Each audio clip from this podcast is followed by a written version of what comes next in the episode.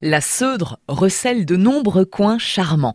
L'un des plus connus, c'est Mornac-sur-Seudre, un des plus beaux villages de France, avec ses petites ruelles où se succèdent les boutiques d'artistes, un charmant petit port aussi, et les marais salants. Sébastien Rossignol est le seul producteur de sel sur la commune. Le dernier marais salant sur la rive gauche de la Seudre, un petit euh, marais euh, isolé le long de la ligne de chemin de fer du train des Mouettes, euh, vraiment dans un coin du village de Mornac. Euh, l'histoire du sel ici, c'est une grande histoire, hein, mais euh, qui s'est terminée dans la à la fin des années 1960 euh, sur la commune de Mornac. 1999, on a recréé ce marais salant, mon prédécesseur, et puis depuis 2008, avec mon épouse, ben, on exploite le marais, plus euh, bah, la commercialisation du sel euh, en vente euh, directe. Dressez-nous le portrait de votre exploitation. On est sur sur quelle taille Un marais moyen, hein, une cinquantaine de bassins de production, hein, de carreaux qu'on appelle ici. Hein. C'est là où on va faire cristalliser ce fameux gros sel gris et cette fameuse fleur de sel. Une exploitation de à peu près 2 hectares.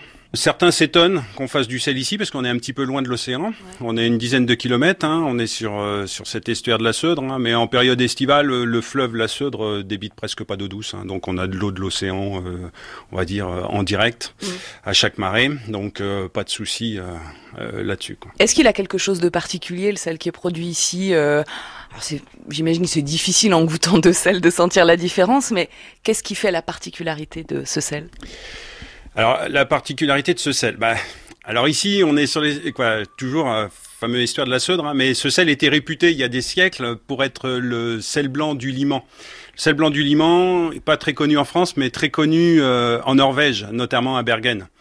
Pourquoi? Parce que ici, on expédiait notre sel pour la conservation de la morue. Alors, quand on parle du sel blanc du Liman, les anciens se souviennent. Par contre, à Bergen, quand on va se promener, bah, eux, ils s'en souviennent mieux que nous, parce que bah, c'est vraiment dans leur histoire. Euh, donc ici, bah, les gabards venaient charger du sel, hein. en même temps du vin de Bordeaux, et euh, nous ramener euh, bah, de la morue salée et des cailloux pour le lestage. C'est pour ça que quand on se promène dans le village de Mornac, on trouve pas mal de galérons, et ces galets viennent tout simplement de Norvège. C'était pour le lestage des bateaux. Et nous, ah on s'en servait pour la construction. Il y a différents types de sel. Hein. On a le gros sel, on a du sel un peu plus fin, on a la fleur de sel. Vous, faites tout ça? Le marais nous va nous donner deux produits le gros sel gris et la fleur de sel.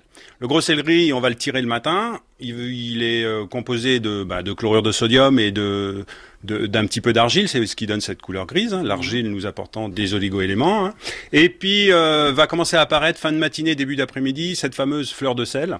Alors la fleur de sel, elle apparaît à la surface de l'eau. Elle ne touche jamais l'argile, elle reste blanche. Et puis comme toute fleur, bah, elle se cueille le soir. Donc le soir, quoi, fin d'après-midi, on va cueillir la fleur de sel. Cette fleur de sel n'a pas le temps de grossir, hein, donc euh, de se développer. Elle va rester un petit peu plus fine. Euh, le sel fin, euh, nous on fait pas de sel fin. Certains producteurs sur la côte atlantique peuvent faire du sel fin, mais à ce moment-là, ça va être du gros sel que l'on va moudre. Hmm. Donc il va rester gris. Mais euh, pas d'ajout de produits chimiques ou quoi que ce soit. C'est-à-dire que gros sel gris, fleur de sel, dès que vous aurez un peu plus de 70% d'humidité dans l'air, il va s'humidifier. Moins de 70%, il va sécher. Ce qui permet de, de considérer hein, bah, que ce sel de l'Atlantique est un sel 100% naturel. Sébastien Rossignol vend directement sa production et vous accueille chaque jour pour des visites guidées de son exploitation.